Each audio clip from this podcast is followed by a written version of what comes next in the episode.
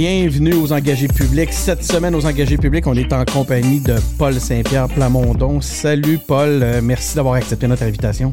Salut. Merci.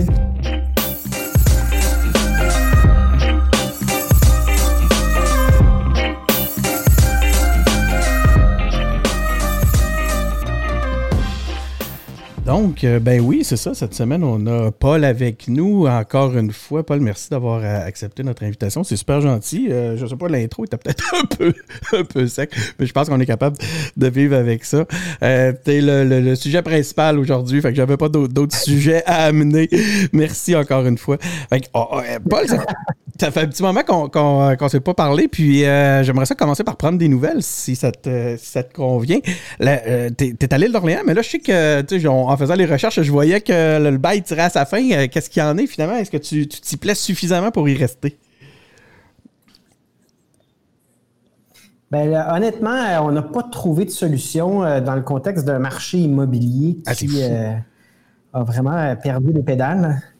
Donc, on ne se pressera pas là, de trouver pour cet été, là, on va se contenter de être à Montréal, peut-être se trouver un pied à terre à Québec, mais L'été, c'est un, tout, autre horaire. La, vraie question se pose pour l'automne prochain, mais bien honnêtement, les fonctions euh, que j'occupe sont tellement intenses que c'est pas vrai que je peux commencer à visiter des maisons ou à faire mon magasinage. Je, ne suis pas du tout dans cet univers-là. Là. Comme aujourd'hui, je sais pas c'est ma combienième journée où est-ce que je travaille, mais avec un Conseil national qui dure samedi, dimanche, euh, le cycle il reprend lundi. Là, à travers ça, on a des enfants en bas âge.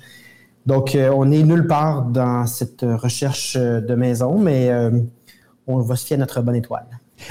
Ça s'est passé comment le, transfert entre Montréal et Québec? Tu n'étais pas complètement nouveau, là, c'était pas complètement nouveau pour toi, Québec, là, c'est comme mais, c'est quoi comme c'est quoi les grosses ah distinctions que tu as vues? Et est-ce que tu as aimé est-ce que tu aimes ta nouvelle vie plus à Québec? Ben, moi, j'adorais être sur l'île d'Orléans. C'est beau, c'est sympa. Euh, maintenant, il y a toutes sortes de considérations pratiques, notamment par rapport aux enfants. Bref, euh, il n'y a aucune adaptation pour nous d'être à Québec. C'est pas ça l'enjeu. C'est plutôt euh, des décisions familiales qu'on a à prendre dans un contexte où, pour ma femme également, qui est présidente de la campagne de financement du parti, on mène des vies pour un temps limité, jusqu'au 24 juin, à tout le moins on mène des vies qui ne nous permettent pas d'élucider les grandes questions de notre euh, existence familiale. Ça ne veut pas dire qu'on ne sera pas capable, c'est juste que tout est reporté. On, on pèle les questions euh, personnelles au 25 juin. Puis le reste, on s'occupe de nos affaires sur le plan politique. Ça va bien de ce côté-là, puis il n'y a rien qui nous empêche de se rattraper cet été. Tu voulu être plus proche de l'action, hein? finalement, tu es dedans, vraiment. C'est juste un tourbillon. Là. Fait quand tu vois l'ouragan, tu... N'insiste pas, une, chose, une chose à la fois. ben, merci de nous donner des nouvelles. Écoute, on était curieux de voir si on, allait. Euh, ben, les enfants vont bien, hein? tout le reste, au fond, euh, surtout avec des enfants à bas âge qui ont moins besoin de stabilité, ils ne vont pas à l'école encore. Moi, tant que mes enfants sont de bonne humeur, sourient, que j'ai vraiment le sentiment que de ce point de vue-là, tout va bien. Le reste, c'est des considérations, euh, comme on dit en hockey, des considérations futures. comment, comment ça va côté Ça fait quoi maintenant Ça fait six mois que tu es chef du, parti. Euh, comment ça se passe dans les coulisses? Comment tu commences déjà à tirer un bilan de ton premier six mois? Ben, On peut en faire un. Euh, parmi les, faits marquants, moi je pense que euh, le Parti québécois, en termes de ce qu'on a à dire, on est en train de prendre une aire, un, air d'aller. Je pense qu'on peut dire qu'on accélère la cadence. C'est bon signe. Premier dans le financement lors du premier trimestre de l'année, c'est une première depuis 2018. Ça, c'est un mhm. signe. Et on creuse l'écart depuis ce temps-là. Ça, ça, ça, parle. Parce qu'en politique, euh, c'est une façon qu'a la population d'exprimer son appréciation ou pas. Puis des fois, c'est aussi précurseur du reste lorsque le financement rembarque. Donc, euh, ça, ça va bien. Euh, c'est sûr qu'on est encore en période COVID, là, puis je, pense qu'il va y avoir un tout autre univers politique qui nous attend lorsque la discussion ne sera pas autour de la vaccination et du nombre de cas par jour. Tant qu'on est là-dedans, euh, c'est un drôle d'environnement politique où il y a plein de sujets importants pour notre société, mais qui ont l'air secondaires. Il y a aussi, comme je l'ai dit souvent, euh, le gouvernement a une faculté avec ses points de presse, avec la surexposition par exemple, sur une émission comme Tout le monde en parle, je ne sais pas combien de fois ils ont reçu les ministres, puis je leur en veux pas parce que les gens veulent entendre parler de la pandémie, on est dedans. Mais tout ça va se replacer à un moment donné. Il va y avoir un retour de balancier où est-ce que les partis d'opposition vont prendre plus de place que le gouvernement. Et cette journée-là, ce sera l'heure des bilans, ce sera l'heure aussi de discuter d'autres sujets de société, comme le fait que, supposons, il y a 50 000 parents qui cherchent une place en garderie. Euh, il y a plein de sujets qui, pour l'instant, sont mis un peu, sont occultés, mais qui vont revenir en force. C'est sûr qu'on va pouvoir mesurer la vigueur, là, puis l'air d'aller du PQ lorsque les conditions vont redevenir normales, puis qu'on n'aura pas euh, des points de presse réguliers là, sur la pandémie. Ça s'en vient. Moi, je suis très confiant. Je trouve que la vaccination, quand même, va bien. Euh, donc, on va voir cet été, mais je pense que l'automne va être pas mal différent de ce qu'on a connu. Là, ah, moi aussi, je commence à être de plus en plus optimiste par rapport à tout ça. Paul, ton, c'est quoi dans le cadre de ces six mois-là? Ben là, tu parlais de, du, des, signes positifs au point de vue du financement, mais ça, serait quoi ta plus grande réussite dans, cette, dans les derniers six mois comme euh, chef du Parti québécois? Bon. Je vais passer la question au sens que euh, un chef qui s'auto-félicite après six ah. mois, là, je, je, vais attendre certaines balises euh, claires. On s'en va dans une bonne direction. Mais avant de m'auto-décerner des. pas prêt euh, encore à te. Je vais me garder, à, Je vais garder une petite gêne. Je vais continuer à travailler à la même cadence qu'on travaille en ce moment. Puis à un moment donné, peut-être qu'il y aura des, euh, des signes là, vraiment officiels et concrets, mais je veux pas. Euh, je pense que ça va bien. Je suis surtout très satisfait, puis ça, c'est pas mon mérite, c'est le leur, mais très satisfait de comment les députés travaillent. Je trouve que l'esprit d'équipe se bâtit. J'ai que du, positif à dire sur la qualité du travail des députés avec qui je travaille, alors que je suis extra-parlementaire. Donc ça, c'est super, euh, mais ce n'est pas mon mérite. Je pense que, euh, comme je te disais, c'est que la vraie joute commence quand on ne parlera plus constamment de pandémie, puis quand émotivement, intellectuellement, les gens auront de la disponibilité pour parler d'avenir. Mais là, tout est tellement à court terme. Euh, on fera des bilans quand on sera rendu dans un environnement plus normal. Euh, ton objectif était de rebâtir le camp du oui. Euh, est-ce que de ce côté-là, tu as pu travailler des trucs? Y a-tu des choses qui ont avancé que tu aimerais nous, communiquer? Je prépare une offensive oh. Que je promets avant la Saint-Jean, avant la fête nationale. C'est tout ce que je peux dire pour l'instant, mais je vais, tenir promesse sur ce que j'ai dit. C'est-à-dire que dans rebâtir le camp du oui, il y avait ma volonté de revaloriser dans l'espace public, pas juste dans nos rangs, l'option d'indépendance, le projet. Les militants avertis, les gens qui suivent la politique, qui sont peut-être pas indépendantistes, mais ceux qui aiment la politique, auront noté que la thématique d'indépendance est portée par moi puis les députés beaucoup plus régulièrement que par le passé. Ça a un impact, à mon avis, aussi dans les chroniques. Euh, depuis six mois, on a vu un nombre record de chroniques qui se terminent par l'idée d'indépendance qu'on ne voyait pas il y a deux, trois, quatre, cinq, six ans. Donc, il y a des choses qu'on fait correctement qui ont un impact. Mais le, plat de résistance, on travaille dessus en ce moment et euh, on va déployer ça au cours des prochains mois. À même les dons que les, euh, les membres nous donnent, on va bien sur le financement. Ça a un impact. C'est un peu comme la société SideGrade. Plus on a de succès, mais plus on relance dans ce genre de projet-là ces dons-là. Donc, la promotion de l'indépendance étant plus forte, on s'attend à avoir davantage de dons. Donc, il y a comme une espèce de roue qui tourne dans ce cycle-là parce que je suis convaincu que notre projet, il est criant de pertinence en ce moment. Là. Juste une journée comme aujourd'hui, là, je ne sais plus de quoi parler tellement que ça n'a pas de sens. Tu as l'invalidation d'une grosse partie de la loi 21 où est-ce qu'on partitionne le Québec entre anglophones et francophones sur la base des valeurs multiculturalistes des anglophones que les francophones euh, n'auraient pas parce qu'ils sont, en tout cas, bref, un jugement euh, euh, que je vais m'abstenir de commenter avec des superlatifs, mais j'invite tout le monde à se pencher là-dessus. Puis en même temps, tu as le pouvoir de dépenser du fédéral qui est encore utilisé de manière abusive avec toutes sortes de dédoublements de ce que le Québec fait déjà. Par contre, on ne nous donne pas le 6 milliards qu'on nous doit en santé en termes de transfert. Tu as toutes sortes de situations avec euh, l'administration Trudeau qui n'ont aucun sens, qui méritent d'être commentées. Bref, si on prend un pas de recul, puis on se demande, est-ce que ça a du sens à la lumière de ce qu'on vit en pandémie, comme sur le plan financier, les choix que font le Canada, le manque de respect des francophones, l'épisode à Taran, par exemple, la loi sur la laïcité, la loi 101, n'importe qui d'objectif qui aurait du recul. avec le temps, quand on prendra un peu de recul, on va se rendre compte que le projet d'indépendance est non seulement criant de pertinence, mais il est urgent. Il est urgent tellement la situation n'est pas à l'avantage des Québécois, puis anormale.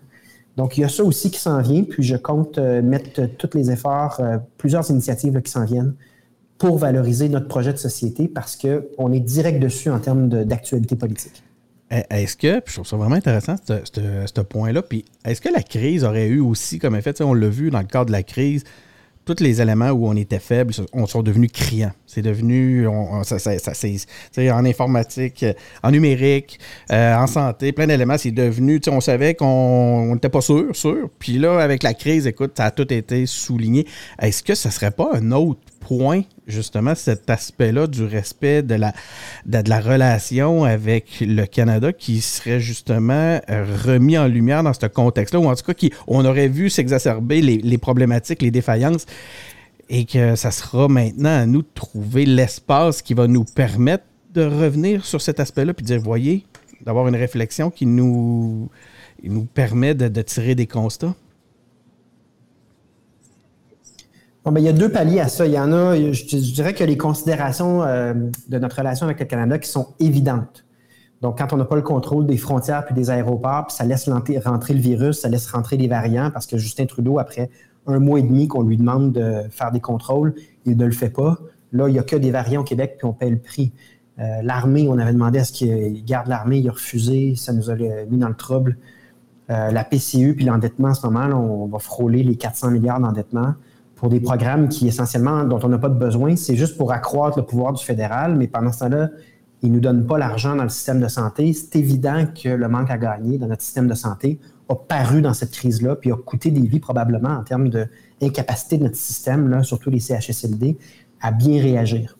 Puis ensuite, il y a une deuxième catégorie de considération. Je ne sais pas si la population, euh, je ne pense pas qu'elle est là en ce moment en tout cas, c'est l'effet des gouvernements fédéralistes sur le Québec. Donc, si on se détache d'Ottawa et de Justin Trudeau, puis on regarde l'œuvre de gouvernement du PLQ, puis euh, de la CAC. Ce sont des gouvernements qui, euh, à mon avis, disent pas toute la vérité aux Québécois sur euh, notre statut dans le Canada. Là, nous comptent une espèce de fable comme celle de la CAC en ce moment, dans laquelle on fait des gros gains. Non seulement il n'y a pas de gros gains, on recule parce que le fédéral est très agressif, puis repousse toujours les limites de son pouvoir sur nous. Cette culture de, ne pas dire la vérité a des impacts sur le mensonge en général dans l'administration de nos gouvernements. Puis euh, les gouvernements libéraux auront été extrêmement préjudiciables sur notre système de santé, sur la corruption, sur nos institutions, sur notre estime de nous-mêmes. Et il euh, va falloir aussi se questionner sur l'impact en général de mettre des gouvernements qui se disent fédéralistes, alors que factuellement, ça n'a aucun sens d'être fédéraliste. Travaillent pour qui, au fond? Est-ce qu'ils ont à cœur la population? Je pense que ça crée de l'espace de manière plus subtile que les premiers arguments qui sont vraiment éclatants, mais il y a un espace de réflexion sur les avantages d'avoir des gouvernements indépendantistes qui sont là pour leur monde. C'est des thèmes thématiques qui ont été très chers, qu'on a entendu souvent euh, associés à René Lévesque, Jacques Parizeau. D'ailleurs, Jacques Parizeau, la seule fois que je l'ai croisé, c'était à bateau.tv, puis il disait protéger son monde. C'est à ça que ça sert un gouvernement. Puis il disait, à l'époque, c'était les libéraux, puis il disait c'est ça qu'on n'a pas. C'est un gouvernement qui ne se soucie pas de son monde.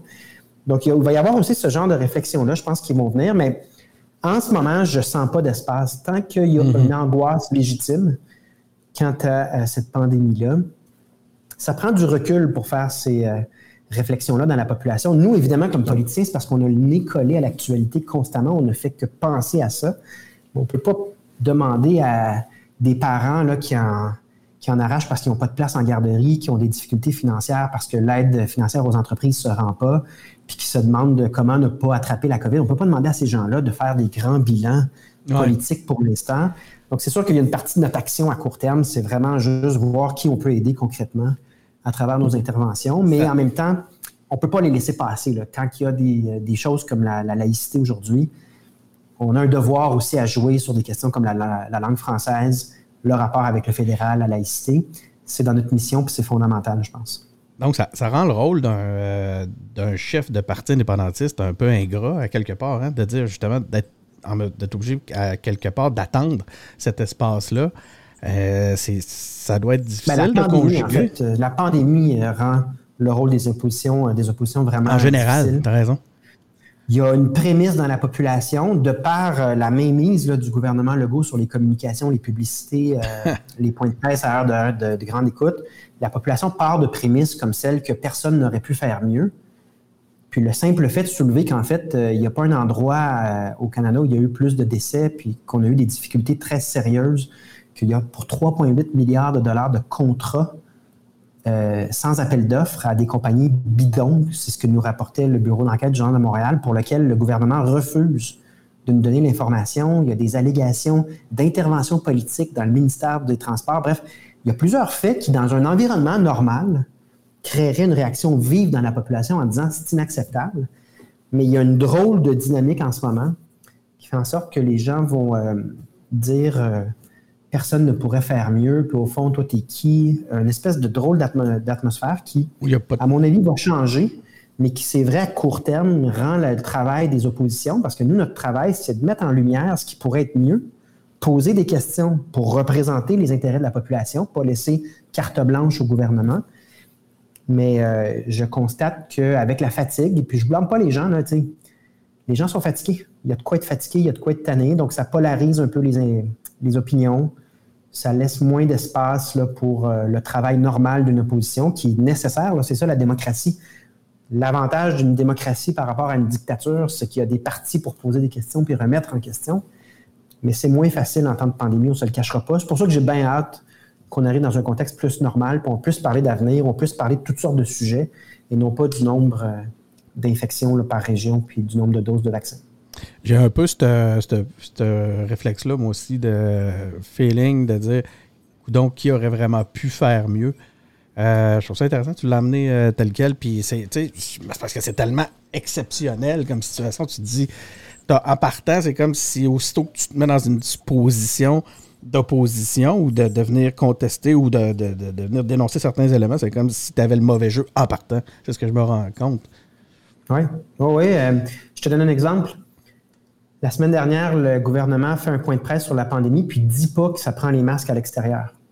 Ils reviennent à un deuxième point de presse, puis euh, François Legault dit Moi, je n'étais pas au courant, on me l'a peut-être dit, mais moi, je n'étais pas au courant. Puis il passe la rondelle à Horacio Arruda qui donne une, explication de pourquoi ça prend des masques, même entre couples. Une explication très difficile à suivre. On apprend vendredi dans le devoir qu'en fait, la décision ne venait pas de la santé publique, elle venait du politique. Donc, ce matin, j'arrive en point de presse, puis je dis, mais là, on a vraiment un problème. Soit qu'on a un premier ministre qui ne nous dit pas la vérité, puis qui était au courant, ou soit il n'était pas au courant, ce qui soulève la question. C'est pas la santé publique qui a décidé ça, puis c'est pas le premier ministre non plus parce qu'il n'était pas au courant. Qui décide? Qui décide dans la cellule de crise, sachant que c'est presque entièrement des gens de communication puis quelques sous-ministres? La question me semble fondamentale. Puis regarde aujourd'hui, c'est assez tranquille. Alors que ce même genre de séquence-là de la part d'un gouvernement sur n'importe quel sujet en temps normal aurait brassé beaucoup, beaucoup, aurait fait bouger beaucoup d'air, aurait fait aurait entraîné énormément de questions, ça aurait été gros. Mais en contexte de pandémie, l'environnement est différent de toute évidence. Puis en même temps, je ne peux pas, comme opposition, ne pas poser cette question-là parce qu'elle me semble fondamentale. Qui décide de nos euh, conditions sanitaires? Puis est-ce que c'est vraiment basé sur la science si euh, là, on sait que la santé publique n'était pas à l'origine de cette initiative-là, puis que le PM non plus n'est pas courant? Donc, c'est toutes des, situations qui euh, me font dire qu'il faut accepter qu'on n'a pas la disponibilité émotive et mentale qu'on aurait normalement. Ça change un peu le contexte politique. Puis il va arriver un autre moment où on va pouvoir sortir de la crise, puis parler d'avenir, parler d'éducation, de santé, de comment on peut aider nos parents, de la valeur de l'indépendance du Québec pour la suite des choses, de laïcité, de français. Tous ces sujets-là vont repousser. Il va y avoir une pousse, une repousse de, la politique normale éventuellement. Mais est-ce qu'on est dans un contexte normal en ce moment? Absolument pas. Peut-être que justement tout ce qu'on vit là nous aura donné des leviers pour justement démontrer à quel point c'est important de régler ces, éléments-là quand on a le temps de le faire dans un climat sain. Comment les gens, quand ça va être l'heure des bilans, qu'on aura un peu là, repris notre souffle, repris des contacts sociaux, c'est dur de pas avoir de contacts sociaux, je pense que ça nous affecte. Quand tout ça sera revenu à la normale, je ne suis pas capable de prédire comment on va faire des bilans de tout ça. Qu'est-ce qui va nous intéresser quand on va penser à notre avenir? Comment est-ce qu'on va voir aussi la possibilité d'autres crises qui pourraient revenir. Par contre, je trouve que ça souligne. Notre autonomie. l'importance de décider pour nous-mêmes. Mais ça souligne cette importance. avoir une armée, avoir nos propres programmes. Je ne le sais pas, mais je trouve ça quand même intriguant. Comment, une fois qu'on aura repris notre souffle, puis tout ça va être derrière nous, là, comment on va voir ces années-là, puis comment est-ce qu'on va se dire, j'aimerais planifier mon avenir différemment? Oui, voilà. Moi, je pense que pour le Parti québécois, là, il y aura, autant il y a peu d'espace en ce moment, il va venir un moment où il y aura beaucoup d'espace quand on va discuter d'avenir à nouveau. Avec une compréhension nouvelle. Vous avez parlé d'avenir en fin de semaine au Conseil national du, euh, du Parti québécois. Euh, comment ça s'est déroulé pour toi, un CN? Puis encore une fois, écoute, tu es, arrivé dans une situation Bon, là, on ne reviendra pas. On vient de faire un, bon retour sur les, réalités de la pandémie puis du confinement. Mais encore une fois, ton premier, toutes tes premières comme chef se font dans des contextes bizarres comme ça. là, c'était ton premier CN en tant que chef, je pense. Euh, comment ça. C'était mon deuxième. J'en ai deuxième, pas hein? longtemps après la Ah oui, c'est vrai, Ça demeure un euh, format qui n'a pas de commune mesure. Tu es en ligne. Tu n'as personne autour tu de toi. rien. Tu n'as pas les couloirs. Non. Euh, Comment, comment ça s'est passé? Es-tu quand même satisfait des. Euh, tu peux, est-ce que tu es en mesure de dire mission accomplie euh, suite au. Oui, on a, on a vraiment des membres euh, solides, nombreux, habitués. donc, ils sont rodés. Fait que même si on est en ligne, on dispose de plein de questions, puis on avance sur plein de questions. on a avancé sur la loi 101, notamment, là, sur la bonification de la loi 101, un vote de 94% des membres en faveur d'étendre la charte de la loi, euh, la charte de la langue française au réseau collégial. Pour moi, comme chef, c'est un signal fort parce qu'on a eu plusieurs discussions à l'initiative des jeunes péquistes. De voir que au final de toutes ces discussions-là, on est unis pour part dans une direction, c'est excellent. Je disais à la blague qu'il y avait un vote pour me féliciter de ma prestation, tout le monde en parle, puis ça, j'ai obtenu seulement 83 hey! Comment ça que la loi 101 au cégep euh, obtient 94? On a, bien, on a bien ri avec ça, mais tout ça pour dire que euh, non, ça va super bien. On maîtrise bien les technologies par rapport à d'autres partis aussi. Hein. On a vu le congrès du NPD où est-ce qu'ils ont traité oui. Le cinquième de leur proposition puis que c'était chaotique. On a vu d'autres partis avoir beaucoup plus de difficultés que nous. Ça, ça veut dire qu'on est à jour. On est vraiment pas en retard sur notre maîtrise des technologies, mais aussi la maîtrise du contexte, que nos membres ont euh, une bonne compréhension des enjeux politiques. Donc, non, le Conseil national, c'était vraiment une réussite.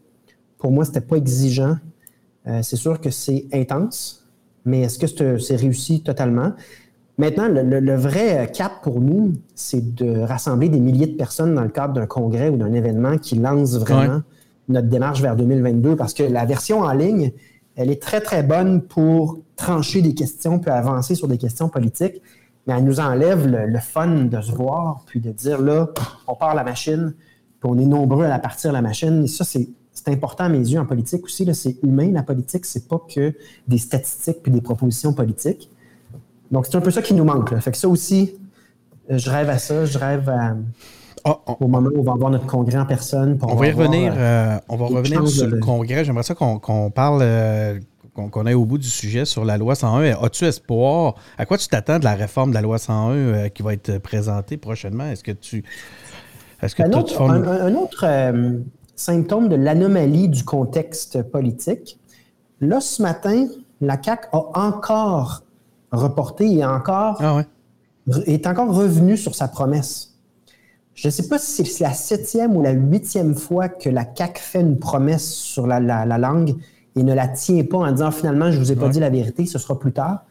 Mais ce pelletage par en avant-là, en contexte normal, ce ne serait pas toléré, puis ce serait l'objet de questions véhémentes, de moqueries aussi des, chroniqueurs. Mais là, c'est comme si tout le monde prenait pour acquis que c'est tout à fait normal. Il y a un sujet. Devant ça, devant ça nous, comme parti, on ne s'attarde pas à ce que la CAC ne fait pas on prend le leadership, on prend l'initiative et on dépose euh, notre propre projet de loi, un plan complet pour montrer à la population que si quelqu'un veut vraiment prendre la, question de la langue française puis agir, les solutions sont là. C'est une question de volonté politique. on voit bien, c'est que, tu sais, moi, j'ai comme l'impression, je ne suis pas le seul, qu'il y a Simon Jeannin Barrette, peut-être quelques autres, qui ont une bonne idée de ce qu'ils voudraient faire, ensuite, tu as tout un environnement qui est hostile à ces euh, projets-là, ce qui fait qu'à l'interne, il y a une tergiversation qui ne finit jamais. on l'a vu pour la monarchie notamment. La CAQ euh, l'a dans son programme, l'abolition de la monarchie, mais quand concrètement on est arrivé avec une simple motion pour dire mettons-nous d'accord pour l'abolir, il n'était même pas capable de voter pour dire qu'on était tous d'accord. C'est pour, dire à quel point il y, a, bel et bien une aile libérale. En fait, il y a plus de libéraux qu'il y a de péquistes à la CAQ. Est-ce que... jamais l'oublier, parce qu'on le voit ensuite dans les, euh, dans les votes puis dans les décisions. Il y a le discours officiel, là. Mais dans les faits, euh, il y a plus de libéraux que de péquistes à la CAQ. Ça, bon, ben ces volte-face-là, ces, reports-là, que, euh, cette force-là que l'on constate de l'aile libérale fédéraliste au, euh, à la CAQ, est-ce que ça ne représente pas en quelque sorte une opportunité pour, pour le Parti québécois de reprendre le, le pôle de vrai parti nationaliste? Oui, c'est ça qu'on fait. Mais de manière plus générale, ce qui est le plus intenable pour ce parti-là, c'est que la quantité d'échecs dans leur plan pour faire des gros gains dans le Canada, ce, que des, ce ne sont que des échecs. Puis le plus récent, c'est ce matin, un budget qui n'inclut rien en, matière de transfert de, en santé. Ils nous doivent 6 milliards sur une base annuelle. Et euh, je pense qu'on peut dire que François Legault a misé beaucoup sur celle-là. Là. Il nous en a parlé souvent, puis il a essayé de liguer les provinces contre Trudeau puis il a obtenu zéro. C'est quoi les options qui s'offrent à lui, là? On recule parce que là, ils prennent notre argent qui, devrait aller en santé. Puis là, ils nous créent des programmes pan-canadiens de santé mentale, de CHSLD, de garderie. Donc, le bilan caquiste, c'est celui du recul du Québec dans le Canada, alors que c'était l'inverse qu'il nous promettait. Ça, c'est encore plus porteur parce que, au fond, la, la renaissance, la relance du PQ tient à notre capacité de prendre l'idée d'indépendance, ce projet-là, puis d'en refaire un projet incontournable, un projet qui rallie les Québécois. Et là, moi, je pense que c'est ça le facteur le plus important.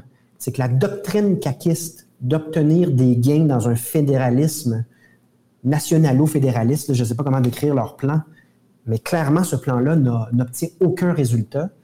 Et là, pour moi, il y a vraiment toute une opportunité pour l'indépendance du Québec.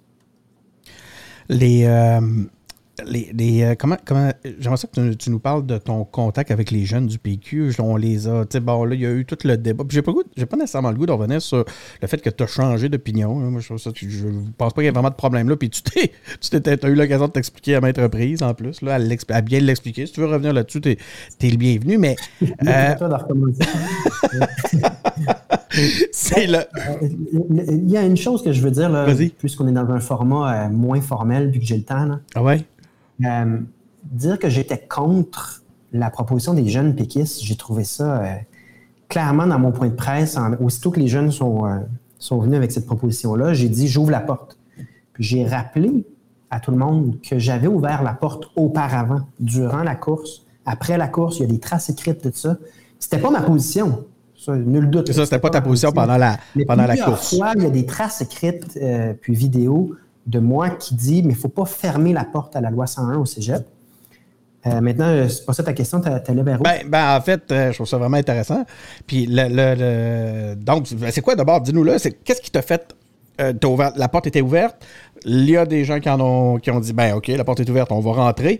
Et euh, quels, étaient les, quels sont les éléments qui t'ont amené à ce moment-là? On va aller jusqu'au bout de, ce point-là. Euh, quels sont les éléments qui t'ont amené à ce moment-là à dire ben écoutez, on va le on va l'amener, puis on va le. Puis, puis que tu t'es même prononcé avant pour encourager les gens à le voter avec à voter sur la motion, à l'adopter? Bon, Concrètement, euh, les jeunes péquistes euh, ont décidé d'en faire leur proposition la plus importante. Ça, ça leur appartient. C'est une démocratie à l'interne. Mm-hmm. C'est à eux de choisir ça. Moi, ma réaction, plutôt que qu'on a vu par le passé des fois, essayer d'étouffer leur, euh, leur démarche, puis de poser toutes sortes de questions à savoir si tu J'ai dit non, non, laissez-les parler. Puis, je en ai profité aussi pour accélérer une discussion qui existait déjà à l'aile parlementaire. En député, on s'en parlait souvent de la loi 101 au cégep. Et euh, ça a donné lieu donc euh, à une discussion qui évolue dans la tête de bien des gens parce que ce qu'on sait sur le déclin du français évolue rapidement. On n'est plus du tout dans le confort dans lequel on a déjà été il n'y a pas si longtemps par rapport à l'avenir de la langue française. Les données sont fortes. il y a un sentiment d'urgence qui renaît.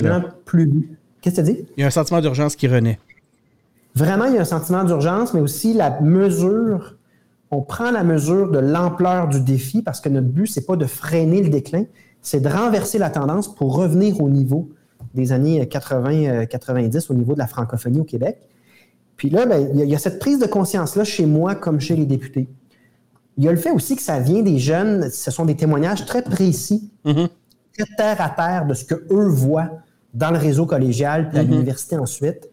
Et ça, c'est qualitatif. C'est Nous, on avait les études qui disaient que la langue au cégep est fortement reliée à des comportements subséquents au niveau de la langue de consommation culturelle, de la langue d'usage. Mais quand ce sont tes propres jeunes qui parlent de leur expérience puis de ce qu'ils voient sur le terrain, il y a une remise en question, puis je l'ai dit à quelques reprises, j'ai fait mon cégep il y a plus de 25 ans. La réalité qui est la leur, c'est celle d'une exposition déjà trop abondante pour la pérennité de la langue française, déjà une, exposition à la culture anglo-saxonne en anglais, déjà beaucoup plus forte que ce que moi j'ai connu. Là. Il n'y avait pas de Netflix, pas de YouTube, pas de médias sociaux, tout se passe déjà en anglais. Mm. La proportion de jeunes québécois qui est déjà bilingue est extrêmement forte, la plus forte de tout le Canada d'ailleurs. Euh, donc le contexte a changé, la prise de conscience vient de jeunes qui ont les deux pieds dedans. Puis il y avait un argument que je trouvais très intéressant qui nous ramène à Camille Lorrain, c'est oui, le financement pourrait être euh, un outil, donc il n'y avait pas de mauvaise réponse nécessairement. Tu peux agir sur le financement pour limiter le nombre de places dans le réseau anglophone, mais le problème, c'est qu'il n'y a pas de pérennité à cette mesure-là. Il n'y a qu'une loi qui te donne un système stable, peu importe le changement de gouvernement. Puis dans le Conseil national, j'ai donné l'exemple aux militants en leur disant, vous vous souvenez ce que les libéraux ont fait au financement pour la francisation des immigrants. Quand ils ont pris le pouvoir, le financement, ça se modifie comme ça. La conséquence, c'est que la prise en la francisation ne se faisait plus. Donc, le financement, c'est un outil flexible, très efficace à court terme, mais qui ne donne pas une pérennité, une durabilité comme le, peut le faire une loi. Une loi, c'est plus audacieux. Il faut prendre un peu de chaleur à l'extérieur. Ça me fait plaisir de le faire parce que moi, je représente les membres, puis je leur ai dit, je l'ai dit très clairement en fin de semaine, faites votre choix librement, je n'impose pas le vote à personne. Puis peu importe votre choix, moi, je vais aller au front, ça me fait plaisir, c'est ça mon boulot. Euh, puis j'ai été étonné, 94 euh, là, euh, ça excédait de beaucoup mes attentes par rapport à un vote qui, je croyais, serait plus partagé que ça. Qu'est-ce que tu. En fait, c'était ça ma, question initiale, puis tu as répondu en quelque sorte à travers ton, ton propos, mais j'aimerais ça peut-être aller plus loin là-dessus. Qu'est-ce que tu as découvert au contact des jeunes, de ces jeunes-là? Pas des jeunes du PQ en général. Tu es comme le spécialiste des, jeunes du PQ. Tu te souviens de l'époque des Pokémon? Ça avait bien fait rire. Mais là. J'ai toujours un lien avec les jeunes PQ. Mais cette gang-là, cette gang-là, cette nouvelle gang-là. souvent les Oui, c'est ça. C'est ça. Mais là, cette gang-là, avec cette chef-là, d'ailleurs, que là, c'est pas, je j'oublie son nom, tu pourrais me, le rappeler. Comment, quel a été ton. Euh, qu'est-ce que tu as découvert à leur contact? Tu veux dire la, chef euh, des jeunes péquistes, Marie-Laurence? Notre gang, oui, Marie-Laurence, puis cet exécutif-là, cette, nouvelle génération-là de, jeunes péquistes qui sont maintenant là, maintenant qu'il y a eu quand même des. Tu sais, il faut le faire. Tu sais, il y a des gens qui pourraient dire, écoute, il y a encore des jeunes péquistes alors qu'il y a eu cette. Non, mais justement, parlons de Marie-Laurence, là. C'est une fille qui est brillante, elle est entourée de jeunes qui sont brillants. Leurs arguments sont pointus, là. C'est pas. Euh, c'est pas rédigé sur le fly, c'est pas fait euh, sur un coin de table. Euh, il y a une espèce de respect qu'on doit avoir. Euh, ça ne veut pas dire que c'est barre ouvert pour les jeunes puis qu'ils décident de tout. On a un congrès avec plusieurs membres, on doit voter. Mais sur une question sensible comme celle-là, euh, moi, ce qui m'a frappé le plus, c'est que pour la première fois depuis longtemps, il y a des jeunes qui nous disent, nous, là, le modèle de standardisation culturelle en anglais, le gros raz-de-marée de mondialisation de la culture et de la langue pour qu'on s'anglicise tous partout dans le monde, qu'on standardise aussi les cultures de manière à tout être uniforme, au nom de, ce qui est littéralement de l'impérialisme culturel anglo-saxon. Nous, on n'embarque pas. C'est pas ça l'avenir. C'est pas vrai que c'est de l'ouverture sur le monde que de niveler tout le monde avec le même bagage culturel et linguistique. Donc, défendre le français, c'est défendre la diversité. Défendre le français, c'est défendre la diversité, puis c'est défendre l'avenir. C'est l'avenir. Mais moi, euh, entendre ça de la part de jeunes péquistes qui tiennent bien leur discours, c'est Noël. Là. Ça ne peut pas être plus Noël que ça. Faites-moi confiance. C'est Noël aussi pour euh, toute une génération qui a défendu ce point de vue-là pendant plusieurs années, puis qui a fait l'objet d'attaques complètement gratuites et injustifiées, comme quoi ils sont euh, intolérants, fermés sur soi, puis là, ben, j'en ai parlé, mais tu sais, un Guy Rocher qui a 96 ans dit Je n'étais pas pour la loi 101 au cégep, j'ai changé d'idée, j'ai évolué. Puis tu as des commentateurs politiques d'appartenance conservateur, NPD, toutes sortes de monde qui, ont embarqué dans le débat sur la loi 101 Cégep qui disent, je pense qu'on a un défi tellement grand devant nous qu'il y a des choses qu'on n'avait pas considérées, qu'on va considérer dorénavant. Il y a tout ça en même temps qui joue. Euh, il y a aussi le fait qu'on est dans une mentalité d'entrepreneuriat en ce moment au Parti québécois. Là. Ça, c'est mon style de gestion du, parti. Je l'ai dit depuis le départ, c'est l'esprit d'aventure qui va nous guider. On a peur de rien, puis on va au front. On lance au filet. Là, je ne pense pas que j'ai dit ça publiquement, mais là, le format me le permet, mais j'ai dit ça à des amis, mais tu sais, c'est un peu la mentalité Brandon Gallagher. tu fonces au filet, tu n'as pas peur, tu prends des lancers. Ah, ça vient avec des coups, Tu te fais brasser.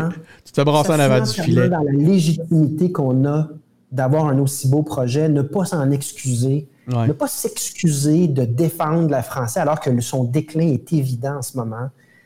Euh, je pense que ça paraît dans le style, euh, par exemple, dans les entrevues que je donne. Je demeure poli. les gens qui me connaissent depuis bazo.tv savent que je n'ai pas vraiment le profil euh, des insultes là, ou des superlatifs, mais je, pense qu'on est en train de se donner un style d'une formation politique entièrement assumée et très dynamique dans la poursuite de ses objectifs. Donc, les jeunes péquistes là-dedans cadrent beaucoup, puis ce qu'il y avait à dire était convaincant. J'ai vu des, députés me dire Paul, moi, je suis obligé de te dire, j'ai évolué sur cette question-là, voici pourquoi. Ça a donné lieu à plein de discussions. Je pense que ça a aussi augmenté l'esprit d'équipe dans le parti. Ça a été un moment, euh, j'allais dire de communion, je ne sais pas si c'est le bon terme, mais c'est un moment de. Mais la, juste te dire. On est unis autour de certaines causes qui sont à la, au cœur même de notre existence. Tu arrives là, puis tu es vraiment dans la racine de ton mouvement. Un projet commun. Euh, c'est des moments fondamentaux qui rassemblent beaucoup à un moment où est-ce que tu sais, on est tous éparpillés, puis on est tous à distance euh, en raison de la pandémie.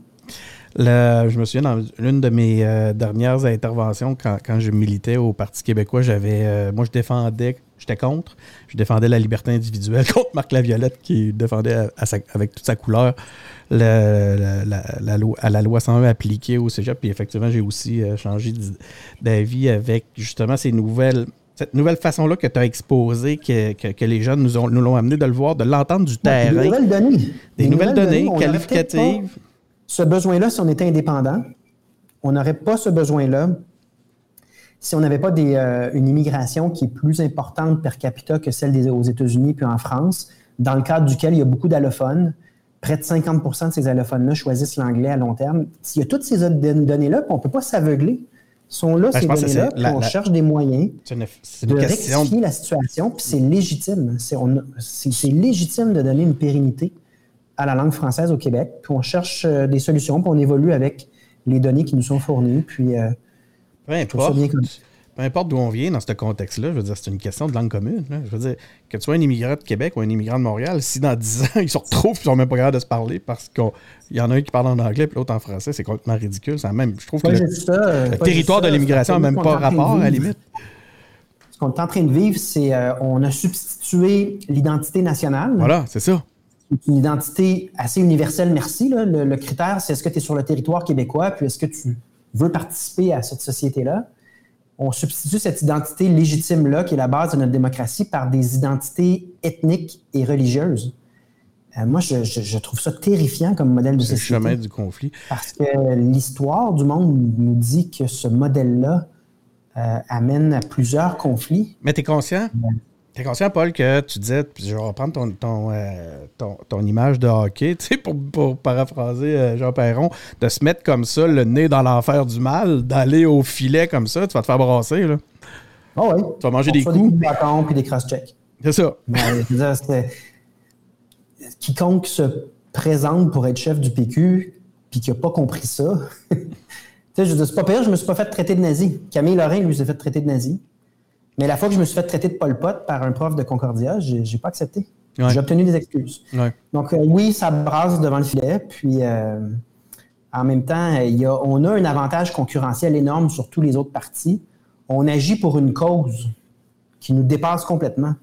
Donc, on a une source d'énergie euh, inépuisable, alors que les partis qui sont plus basés sur l'intérêt carriériste ou l'intérêt à court terme de certains députés ou de certains militants, euh, ils ne sont pas aussi solides que nous. Puis moi, c'est toujours ça qui me frappe avec les militants, c'est que beau temps, mauvais temps, là, ils sont là, on le voit dans le financement, on le voit dans la participation à nos événements. ça vient de la puissance de la cause concert. Jacques Parizeau disait l'indépendance d'un pays, ce n'est pas une cause qui disparaît, là, qui, qui, apparaît puis qui disparaît comme ça. C'est beaucoup plus fondamental. Donc, euh, ça fait partie de ce qu'on est. C'est quoi les prochaines étapes euh, et la démarche jusqu'au congrès? Bien là, la démarche jusqu'au congrès, c'est premièrement de fixer une date dans l'espoir qu'on puisse faire le congrès en personne. Si ce n'est pas le cas, est-ce qu'il y a moyen de substituer un, un événement en personne début 2022? Euh, sinon, le, projet national en ce moment, le, déroulement des étapes va super bien. La pandémie ne nous empêche pas de déterminer ce qu'on aura à dire en termes de contenu politique. On a une commission politique qui a de l'expérience, qui fonctionne bien. On a des instances qui fonctionnent bien. Euh, je vois aucun problème sur le plan de la mise en place de notre programme pour le Congrès. Ce que je veux, c'est de l'énergie. C'est ça que j'ai promis, c'est ça que j'incarne. Puis, euh, on a besoin d'être dans la même salle puis de dire let's go, on y va. Et ça, euh, c'est beaucoup d'incertitudes pour l'instant. Ça va avoir lieu, mais dans quel délai en fonction de la pandémie? Malheureusement, on n'a pas de réponse pour l'instant. Puis, euh, même chose, est-ce que je peux tourner cet été? Est-ce que je peux remplir un de mes engagements qui est d'être sur le terrain pour expliquer ce qu'on a à offrir avec notre projet de société qui est l'indépendance? moi, j'en rêve. Mais pour l'instant, les conditions sanitaires ne me permettent pas d'aller d'une région à l'autre. Vaccination. Expliquer ce qu'on a à offrir. Ça va venir. Oui, il faut se faire vacciner. Merci beaucoup, euh, Paul, d'avoir été. Euh, d'avoir accepté oh, notre invitation. La musique part fort. Euh, je m'excuse. Je suis en train de découvrir que mon système commence un peu intense. écoute, ben c'est ça. Merci beaucoup. Donc, ça, ça a été euh, vraiment apprécié. Euh, pour nos euh, auditeurs, ben, vous le savez, vous, vous êtes les bienvenus pour commenter ce que vous avez entendu sur nos différentes plateformes. Vous le savez, on est partout. On est sur Apple Podcast, sur Google Podcast, on est sur Spotify, on est sur YouTube, Facebook, on est partout. Donc, vous êtes les bienvenus. Ben, vas-y. encore à l'indépendance, puis qui aiment ce qu'ils voient, qui comprennent notre démarche de relancer le projet. Un don Parti québécois, peu importe le montant, c'est un geste qui est très puissant très euh, énergisant pour nous. Donc euh, voilà, le message est fait. Et c'est une façon de, s'impliquer. Donc, nous, ce qu'on fait ici, c'est qu'on valorise l'implication en politique. Donc, si euh, c'est un message, si c'est un, point qui est important pour vous, des valeurs qui sont importantes pour vous, ben, c'est une façon de s'impliquer, euh, de financer le parti qui, a les, qui partage les idées que euh, vous avez. Donc, je suis obligé de repartir mon, mon ma conclusion. Puis, c'est pas plus grave que ça. Merci d'avoir été à l'écoute. Vous avez tout le reste là, de la, panoplie des, des trucs puis des machins. Vous les connaissez. Encore une fois, merci, Paul. Plaisir. À une prochaine? Oui, on se reparle dans, un, euh, dans un prochain, une prochaine entrevue. Et pour les, les auditeurs, ben, à prochain épisode, on va fermer ça tout de suite.